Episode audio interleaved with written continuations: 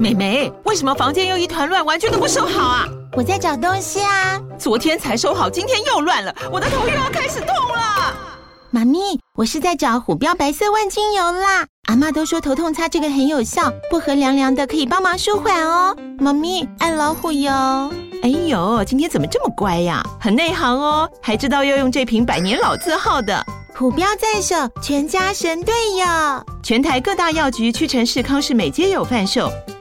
贵属城自治地零一五七零二号，北市卫药广自治地一一三零四零二三四号。使用前请详阅说明书、警语及注意事项。安妞哈塞哟，打开话匣子，韩国趣事聊不完。我是兰尼，我是索尼克，收听韩国话匣子，带你哈韩零时差。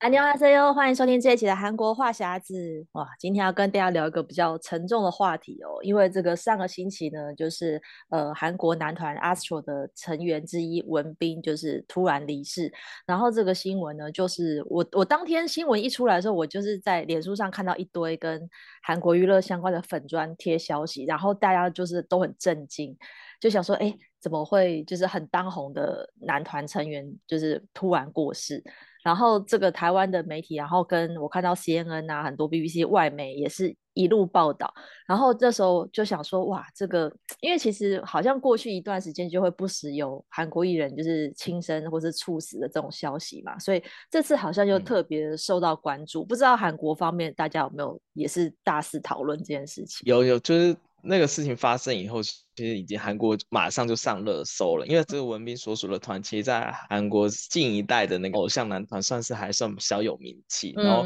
而且尤其他里面的另外一个成员车银优是非常火的一个人。大家如果不知道这团，但但一定会知道车银优。对对，嗯、但是就是这个团里面，当然后文彬又是这个团里面几个比较红的 member。嗯，所以。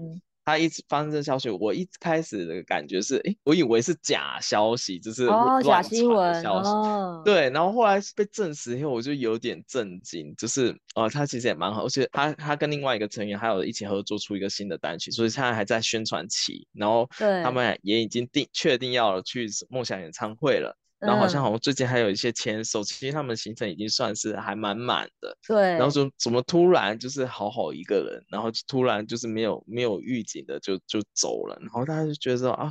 怎么就是那么不可置信，而且。再加上前几年，就是前几年有几个就是走了比较很红的 K-pop 明星，就听有些朋友在讲说，其实当就是韩流偶像，其实是还蛮高危险的一个职 业。嗯，对，就是就他们的压力其实很大，然后可能承受着一些就是大家没有办法想象的一些压力，所以才很多一个接一个偶像走。而且我发现，就是其实，在韩国，特别是韩国的偶像或者是韩国的演员。就其实自杀率也蛮高的，对不对？嗯、因为我们查了，其实还蛮多。其实我觉得就是，嗯，因为大家都是看这些偶像长大的，然后都会觉得说，哎，其实他们就是在荧光幕前，就是跳舞、唱歌啊，然后上节目都觉得啊，就是。都是展现开心的一面，可是大家比较少看到，就他们私下那种比较辛苦的。因为我觉得偶像连那种在社群发言，可能会被跟经纪公司管管嘛，就是你好像不能写你有多辛苦。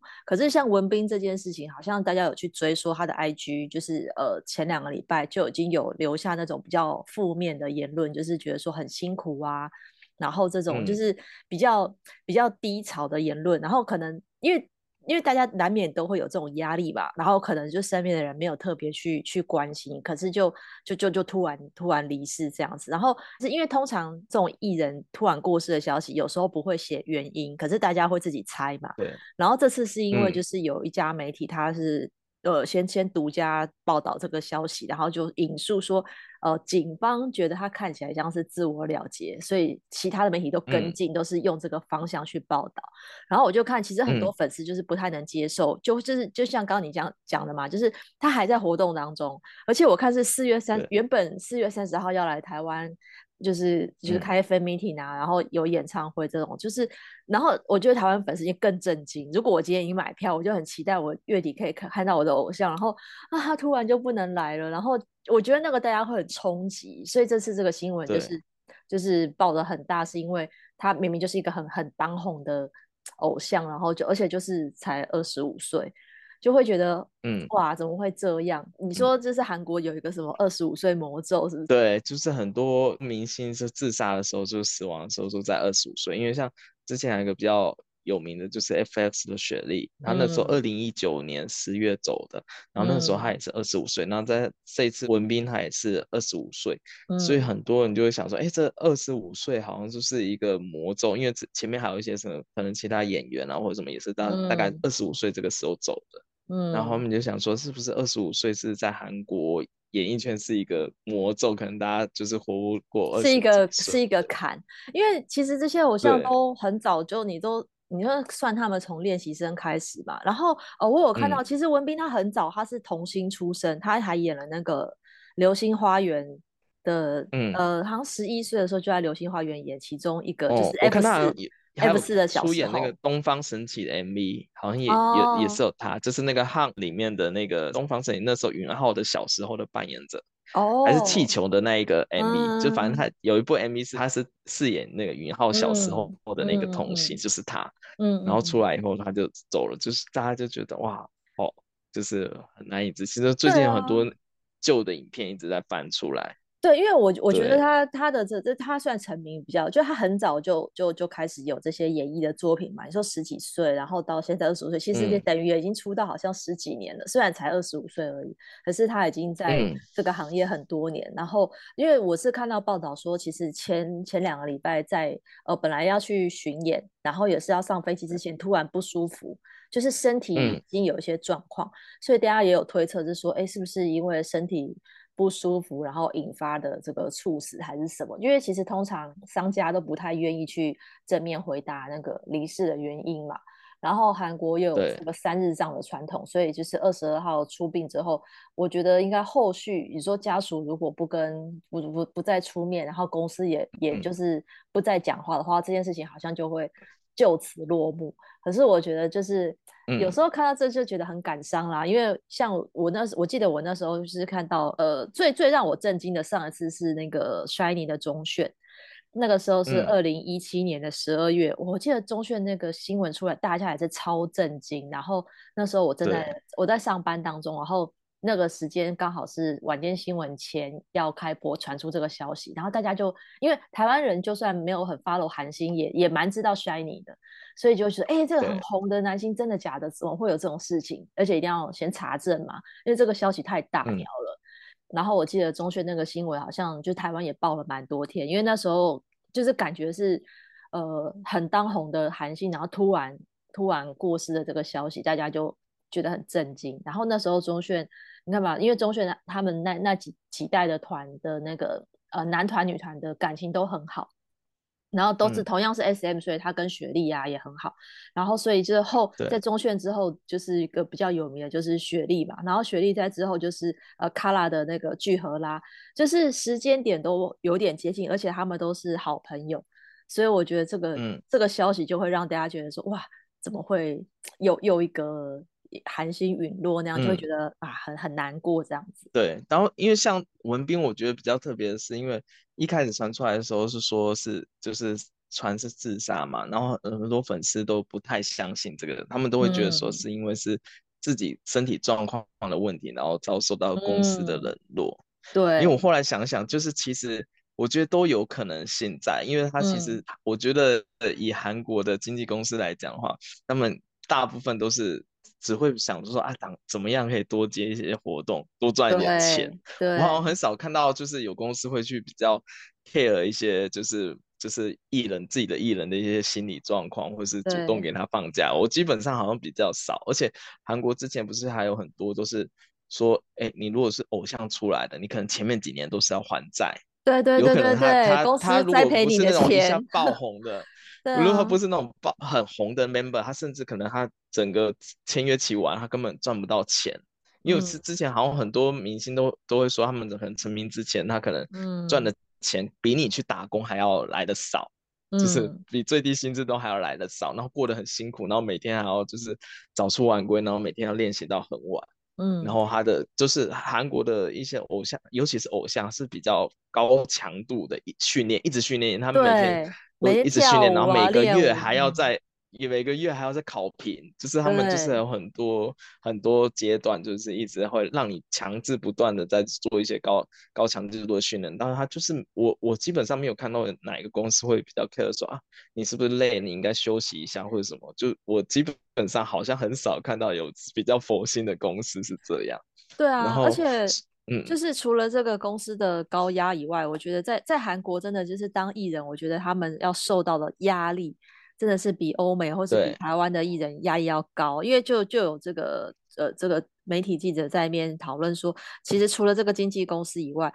那个偶像的这个就是饭圈文文化也是他们的压力，因为他们身为偶像。然后他们要就有一些道德责任啊，嗯、然后社会责任，就是粉丝就会对于他们的要求，像这种道德要求或者是私生活的要求就会比较高。因为像你看嘛，嗯、通常这些偶像都不能公开谈恋爱，只要就是就是这种恋爱消息是绝对不能传出来，因为粉丝绝对是会就是。就是会会很反弹，然后像他们的就是一些私、哦、私德方面，就是像之前有一些呃艺人，比如说呃最近传出来，就是像那个偶像有酒驾的这种新闻，酒驾啊或是吸毒，就是如果有上社会社会版面的这种新闻，大家就是那个也是会立刻就是。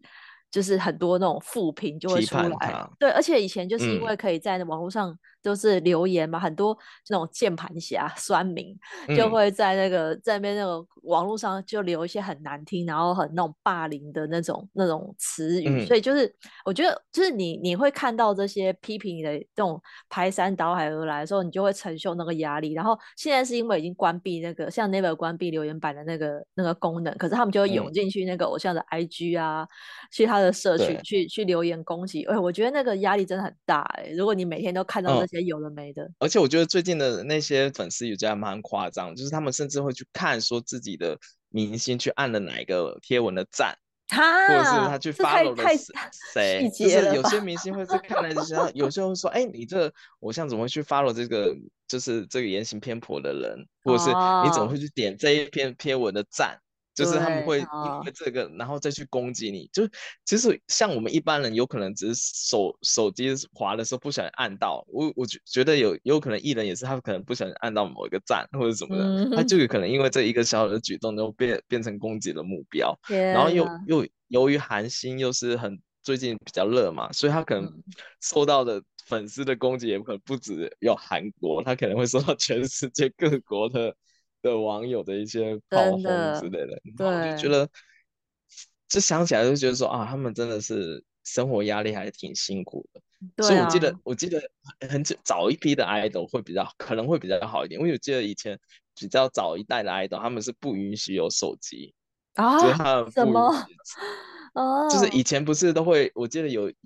有一个，他们可能就是说，你出道几年还没红之前的手机是没收的，嗯、就是你不能带手机。我不知道他，嗯、但好像现在后面出来的 idol 就是比较比较幸福一点，他们可能可能可以有自己的手机。因为我记得我以前追的时候，他们会就是在每次上节目的时候，他们就说啊，他们手机是要回收的这样子。嗯、然后我就觉得，嗯，可能是现现在反正手机也发达，然后网友也发达，然后粉丝就是越追越凶，以后就比。比较夸张，而且最近还有很多就是那种私生粉，就是他会一直追，哦对，对，然后就会流出很多那种私生活的照片，然后再加上韩国有一些狗仔也会去拍，就可能可能只是刚萌芽的爱情，然后就会 就会就就会被被被打压或者是什么，就是可能我觉得他们 idol 承受的压力，可能是我们反一般人就是。没有办法想象，对啊，而且做一点点小事情就会放大。尤、嗯、尤其就是韩国的 idol，因为像这个外媒就也有在分析说，就是在韩国当这些偶像啊，他等于就是没有人生可言。因为你看嘛，又不能公开谈恋爱，嗯、然后你也没有办法有什么私生活。这早期的偶像不是都还要住住宿嘛，都要全部住在宿舍，嗯、所以你也不能回自己家，就是好像你的生活全部绑在，就是被公司绑着，然后你成员之间有时候也不见得说真的这么的的合契合嘛。比如说，你可能会眼红谁比较出名啊，谁比较受欢迎，哦、然后还是有点竞争关系。我觉得他们这个真的是对这个高压的生活，我觉得大家一般人是比较难想象。就是他们过的是什么样的人生。嗯、可是还是有这么多人想要当偶像，嗯、因为我就有看到 BBC 有讨论说，就是呃去年哦，去年的那个韩国的调查，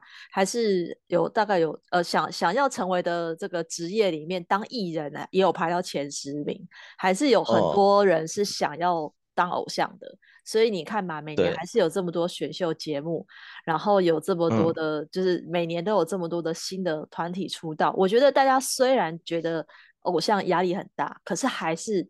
想要成名。嗯，我就觉得这有点像是一个不不知道哎，大家还是会觉得说，就大家都一直想要往里面跳，而且现在韩国的一些经纪公司都不是只在自己的国家办 audition，它是会办全球的，就是甄选活动，嗯、会可能会到中国，或者到。到台湾或者到美国就办，嗯、我就看他们各国都会招，然后我就之前我看到一个那个访问，就是他们的一些外籍我外籍的人来韩国当地受训练当练习生的时候，他们就是、哦、是真的很辛苦，因为他们自己语言也不通，对，然后可能还有一些生活上的一些压力，然后再加上韩国那种前后辈文化不是也很重嘛，嗯，然后还有一些什么考评制度，就他们就是说，其实在成为偶像之前。承受的那压力就很大，而且他们就说很可能是你，你可能已经要确定要排上出道，你可能会因为做错一点事情就立马被刷下来。对对对对对，你一点错都不能犯。对对对，嗯、或者是你出道的的中间如果发生什么错的话，你有可能被公司雪藏。嗯、就是你可能你可能以为你已经很红，但是公司他如果觉得他他如果不要你的话，或者是你犯了什么错的话，可能就马上就冷冻你，或者突然就让你消失，就是。你可能以为说很红的偶像，哎，为什么他一直不回归？公司为什么不赚钱？有可能他是因为做错什么事情，对，所以他其实对真的，嗯、对啊，我觉得在韩国那些偶像，他其实就会有点觉得活着有点不踏实的感觉。如果以现在这个环境来讲，因为你知道哪一天做错什么事情或得罪什么人的话，你可能就即使很红，他就不帮你发片，不帮你办回归，嗯、那你能怎么样？对，对，我就去想说，真的是很那个，像像我以前也蛮喜欢偷 anyone 的。但是我一直不知道为什么他就是突然一夜之间就消失了。哎，真的耶！那个妈妈就是只是要让他回归了，就没想到那个妈妈典礼完了以后就哎不见了。对，所以我就觉得这个歌也被对啊。经纪公司有时候你真的很，因为那时候其实我觉得他们可能都已经准备好了，比如说他下一团要推谁，嗯、他已经有可以替代的人，然后觉得你已经差不多了，就就就就把你放生。我就觉得，你看大家，你看现在在追，现在大家当然说最红是 Blackpink，那真的在之前，嗯、看 2NE1 曾经也这么的红，然后你就就就就没了，或者是说像现在看大家看好觉得 Twice 很红，但是大家难道忘记之前、哦、就是在在 Twice 之前的女团那个 Wonder Girls Wonder Girls 也是这么红，嗯、所以你就会觉得就是你、啊、你。不管再红的团体，好像有一天都会被被放生，就是所以你你能红几年，其实也很难讲。而且女团通常有也有男年年纪的限制嘛，就是如果你超过二十五岁的女团，嗯、我觉得就也是有一点危险。那除非你说像少女时代，现在其实成员都已经也有三十岁的，然后就可能各自去有演戏的啊，然后可是或是、嗯、或是像你就太妍，你可以自己出单曲，就是你会唱歌就自己出，嗯、可是。不是每个人都可以 solo 的嘛，所以我就觉得，其实这些偶像的年限本来就很很少。你说男团还可以撑比较久，男团还可以，嗯，就是当完兵，嗯、然后现在大家比较能接受，比如说像神话，也有几个团员结婚了，嗯、大家也可以祝福。可是你要到这一步，已经是三十岁以后了。嗯就是已经不是当红的十几二十岁的偶像才可以，可是那那年的人生大半都已经 黄金时期已经过了，所以我就觉得当偶像真的 不是一件很容易的事情。就是你又想要红，可是你要放弃牺牲你的这些自由，然后加上你的这些道德方面，韩国人韩国的粉丝对于道德是那个。审视是比较高的，就像我们刚刚讲的那个酒驾的嘛，金赛纶跟那个申彗星最近都有酒驾的新闻，就是等于就是节目也就是也要从节目下车，很多节目它就是你只要一出事就立刻下车，对 所以就是、哦、而且有的时候你还要赔代言费，就是赔赔那代言或者节目不播出的时候，还会跟你索赔之类的，嗯、就是那个压力其实还蛮大的。然后诶自己没有赚那么多，但是我因为做发生一些小事情的时候，我都要赔这么多钱。对，但是还蛮惨的。对，然后我就觉得，而且而且像偶像团体，我觉得团体比较辛苦的一点，如果是团体成员之间很好的话，那还可以，因为我之前不是很之前不是有一阵子在传说什么某个偶像他们其实内部是不和的，嗯，或是谁有一些排挤之类的王，因为韩国人不是很喜欢就王大的那个文化嘛，对。但是如果真的发生了这件事，你看你一个成员在里面，你要怎么讲？你也没有办法把这件事情对外说，你只能自己吞。对，对然后而且是尤其是像那种一团里面有几个是特别火的。然后你如果是自己是那个比较不火，嗯、你永远是当人家的绿叶，对啊，不是永远分的是最少的。然后那个心理落差很大，因为我记得之前我看到有个那个访问，好像是 SJ 的，嗯、然后那时候好像访问其中一个成员，他就说每次出去就是因为那那时段比较火的，好像就几个 member，然后就是、嗯、是会有特例几个 member 总是是在宿舍里面，好像是这样。嗯、我好像看看不到哪一个访问，然后就是说他会有一些心理上的落差，就哎他也想要出去。但偏偏那节目就只想要只找哎、欸、这几个比较火的去上而已，就是他们自己也会有自己的比较心理压压力。其实很多时候，我觉得这个这些偶像的压力其实是比。是我们想不到的，就是那些地方，啊、可能那些点是我们想不到。但是经纪公司也是不会去注意说，哎，自己艺人是不是应该可能要请个老师或者什么什么。经经纪公司只是想说，啊，我只想要赶快赶快上接点商演，接点代言，然后接 上多上一点节目，最好就是可以把把它排满。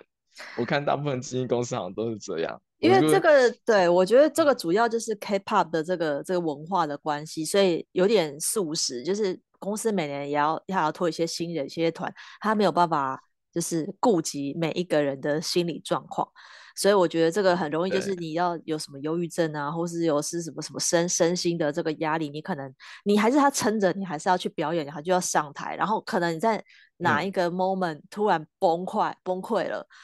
可能就过不了那一关，嗯、我觉得通通常都是这样，就是长期的压力下来，然后你就是那个关卡过不了，就就就会变这样。可是相对于这个偶像来讲，我觉得韩国人对于就是呃，对于偶像跟跟 solo 歌手还有演员。然后电视剧演员跟电影演员的那个，嗯、他们他们对阶级有分，然后对于他们的期待也不太一样。你说像之前也有传过这种负面新闻了，比如说李秉宪好了，嗯、但是因为他他的地位够高，所以他就算传一些负面新闻，他好像也也不会影响到他的。这个演艺生涯，但是比如说最近的那个刘亚仁，他就是因为就是太多这种、嗯、呃，他传先传出这个吸毒的新闻嘛，然后后来又被爆出、嗯、哇，其实还不止一种毒，是三四种毒，就是根本是一个大大毒虫之类的，所以他整个就是就是一系之间他的这些戏约啊什么全部都没了，然后本来《地狱公司》第二季、嗯、第二季也立刻换角。我觉得韩国人就是他，他真的有分界线。比如说，哦，你犯这个这个这个错，我们可能可以容忍；可你犯哪一个错就不行。嗯、吸毒算就算是一个大事情，所以就是如果对，就是你被爆出来，然后又因为涉嫌涉嫌犯罪嘛，所以这个我觉得他之后是可能、可能短期看不到他他演戏了，就是因为这个案子的关系。然后就是我们刚刚讨论到那个河正宇，他也是。打牛奶针就是好像有涉及涉毒这个事情，也有影响一阵子。但是他的他这他的好好多了哦，他的风波好像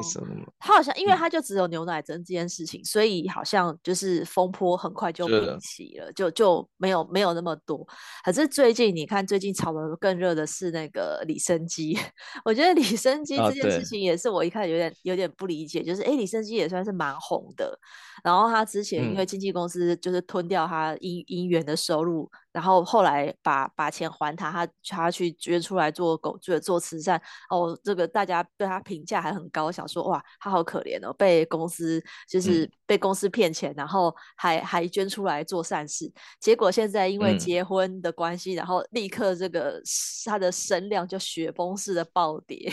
我觉得就是看着这一连串就是。因为结婚对象，因为那个呃，他那个结婚，他的妻子的呃娘家，因为之前有爆出就是接受，就是因为就说呃，他妻子的娘家之前就是也是有涉有涉及什么经济犯，就是好像是把就卷卷款之类的，嗯、就是就会大家就会觉得说好像哎，我们我我没有祝不是祝福你结，不是不祝福你结婚，而是不赞成你把这些就是收这些礼金，然后是给。这个就是犯法的娘家什么什么之类的，就是大家大家管很宽，你知道吗？对于偶像跟谁结婚，然后他的背景是谁，哦、都是会就是都会都会一起去去去批评。所以你看，我觉得在偶像、嗯、在在韩国当艺人真的很累，就是你要么不能谈恋爱，哦、然后你谈了恋爱，你要结婚，那个对象还要粉丝认可。所以现在现在搞的李昇基他的那个就是要要开要开那个演唱会，然后演唱会票还卖不完，哦、我觉得天哪，怎么会？就是整个名，整个整个声望真的跌很多哎，可是这个事情我觉得在台湾好像比较，嗯、就是对于这样的事情比较不会那么介意，对，真的是。但我觉得如果是当吃偶像这行饭的话，通常如果你这种结婚谈恋爱，我觉得多多少人气都是会有一些影响，一定会有影响，对对。但台湾的台湾的话好像就比较还好，台湾我觉得台湾对对明星的容忍度比较高。就是比较不会，就是各个、嗯、各种针对。韩国的话，它就是啊，结婚然后就会各种批评之类的啊。有些有些粉丝就是比较那种说啊，你你结结婚或者谈恋爱的话是背弃粉丝的那种感觉，他可能就会开始就大量脱粉或者是大量各种的的攻击。因为我之前听有一个就是追星族朋友说，那些粉丝其实会有什么站姐啊什么，他们其实握有很多就是明星的一些私生活照片。哦当他脱粉了以后，他可能就开始就是在网上就是就直接就散散嘛，对，然后说这个还好像还蛮多明星也是蛮忌讳的，啊，对，然后我就觉得好像挺好像挺挺有道理。如果以韩国来讲，就是哎，我今天粉你的时候，我就可以可以把你私生活像照比较丑的照片，他可以帮你修过啊，或者怎样发或或者是一些他觉得可以容忍的事情，他就把它压下来。其实他们说，很多明星谈恋爱之前那些什么私生饭或者那些什么迷妹的那些站长，他们可能都知道了，嗯嗯，都可能他们都知道，因为他们一直跟着拍嘛，哦、或者他们可能都知道，但因为他那时候还还没脱粉，可能他就也也也没有曝光。但一旦那个这个那个站姐如果脱粉以后，就可能各种黑料你就会开始慢慢会看到了，是啊，所以这个是他们追星韩国追星族的一个类似特有的文化之类的吧。对啊，对但是我就会觉得说，其实这些韩国偶像，我觉得他们真的心理素质要非常的高，嗯、因为其实你很容易就会，嗯、就是你的生活其实处于这个高压的状态，然后要是你心理素质比较低，嗯、你可能今天受到批评，或是看到粉丝对你的什么攻击，可能就真的是。很容易崩坏，因为我看现在，比如说像李昇基现在已经被被搞得这样子，可是他还他还要公公开力挺自己的太太跟他的娘家，就是他有点像是跟粉丝对抗，我觉得他很勇敢 因为通常你你要是对，就是你已经知道说就是粉丝已经不爽你结婚了，然后你还要公开维护说哦我没有错，我的妻子也没有错，然后我就看有粉丝讲说呃哦就是哦他是说什么我的妻子不能选择家人。然后我我看我的粉丝回说，啊、他不能选择家人，可是你可以选择你要娶谁啊？就是他觉得，就是就我就觉得他、哦、他这招就是回粉丝的话，并没有获得认可。就是我觉得李昇基这个危机有可能，我不知道啦。就是如果他之后要再再出唱片或是要演戏，我觉得他可能真的是要要。就是那个那个 真的会会受到，但我觉得他已经要公开的时候，他应该应该已经要想好这一步，因为他如果你说他这一步，他到突然就是现在因为粉丝反对，我说哎、欸，我突然不结，那不是更惨？对 对啊，所以他现在只能硬着头皮就这条路就走下去，而且他会一直之后离婚才好。对对，对，因为他会一直被被紧盯嘛，因为本来好像我有看到报道说，他本来说是哦没有要度蜜月，然后后来被被人拍到在新加坡度蜜月，就是你你说你不做什么事情，哦、立刻就就被翻盘了，就是会有人紧盯着你的一举一动，所以我就觉得那个、嗯、那个压力也很大，就是你做什么事情旁边都有人在看。然后像就像最近那个宋仲基也是被拍到他跟他的那个呃新婚的就再婚的这个英国籍的妻子在在欧洲散步，然后就是被被拍到这样。然后另外也有人拍到宋慧乔现在也在欧洲旅行，我觉得哇，大家好神通广大哦，怎么都拍得到这些明星私下的行程。然后就是，但是因为他们的，我觉得他们已经没有在在在 care 这些事情了。就是宋仲基现在他因为已经是再婚，他也。好像也没有要要辩驳什么事情，就是尤其他现在又又等于说小孩也快要出生嘛，对啊。可是我觉得他们，嗯、我觉得到演员已经比较不是偶像的阶段的时候，比较可以就是不理会这些粉丝的，就是不会管说，因为粉丝会不开心，所以我就不谈恋爱不结婚，比较可以达做到这件事情。嗯、可是如果你今天还是一个偶像男团，你说你今天当红 BTS 或者什么，其实你还是不敢公开你的私人的感情状态或者什么。我就觉得哇，真的，你这个偶像至少要包要当个十几年才可以放下放下这些。嗯嗯，对啊，我就觉得其实偶像其实还蛮辛苦，而且。韩国的演艺圈偶像也又是比较底层的，他们好像只比、啊、对啊，只比谐星还好一点 啊？真的吗？比 gay 哥们还好要再好一点？对，他比 gay 哥们的呃啊。这待遇还好，因为我听说他们就是连拍照啊，那种站位都会分阶级。就假如说你是参加一个什么庆典，嗯，然后你如果一起拍那什么就是几团体的那照片，他们会说，哎，你如果是偶像的话，你就往后站，然后那些演员就要往前排，这样子。嗯，就是他们可能演员有椅子坐，偶像的话他可能连椅子都没没得坐，就是他们会分，就是很明显，就是整整个氛围你就可以感觉出来，就是韩韩国的。的电视台啊，或是那种主办单位是一个分级的操作，嗯、所以可想而知，他自己的内心压力会更更大这样子。而且而且你要想，那些偶像其实赚的钱再怎么赚都不会比那些演演员还要多，哦、演员的薪水一定是比他们高了，因为他们演一部戏可能就可以直接赚好几亿嘛。嗯、但是偶像你进来有那个团体还要再再对分，然后就更更少。然后你看他收到钱最少，然后压力还那么大，那。可可想而知，他心理的那个调试要很强才行。嗯，对，所以我就觉得，其实我觉得，其实像网络时代发达，我觉得其实有一部分我们要想，就是你在网络上给他留一些恶评的时候，你要自己要去思考，因为可能你只是随意的一个评论，可能对。看的人他心理上压力是很大，或许或许你可能就随便一个评论就可能压压垮他心里的那个最后一个稻草之类的，就是我就觉得，尤其这几年，我觉得那些就键盘侠越来越多，真的，我觉得其实也要慢慢教育，就是大家就是其实要将心比心，就是其实有些事情不是那么严重。但是你却要把它讲讲的好像很严重，像像你那时候雪雪莉出事之前，就是很多人就会批评说，哎，你那 IG 照片怎么放这样？就是你是不是、嗯、因为你拍了这照片，你是不是啊？是不是精神问题，或者是你可能可能怎么样？但其实你现在回头看那些那些照片，其实其实也还好，或者是过几年，啊、或者是同样的照片在。欧美人家根本觉得是这很普通的照片，嗯、但是你你在亚洲或者在韩国，人家觉得说啊，你这人是不是是不是哪里精神有，是不是应该去看医生？怎么会这种照片就发上来？来就是或者是你穿是不是穿的太暴露，或者是怎么样？嗯，然后就会尤其是女明星就会说呀，因为你穿着这样是不是不检点？然后就开始有各种的臆想或者各种的恶评。我觉得其实、嗯、我觉得也是应该要教育一下大家，就是就是网络上的话尽量就是。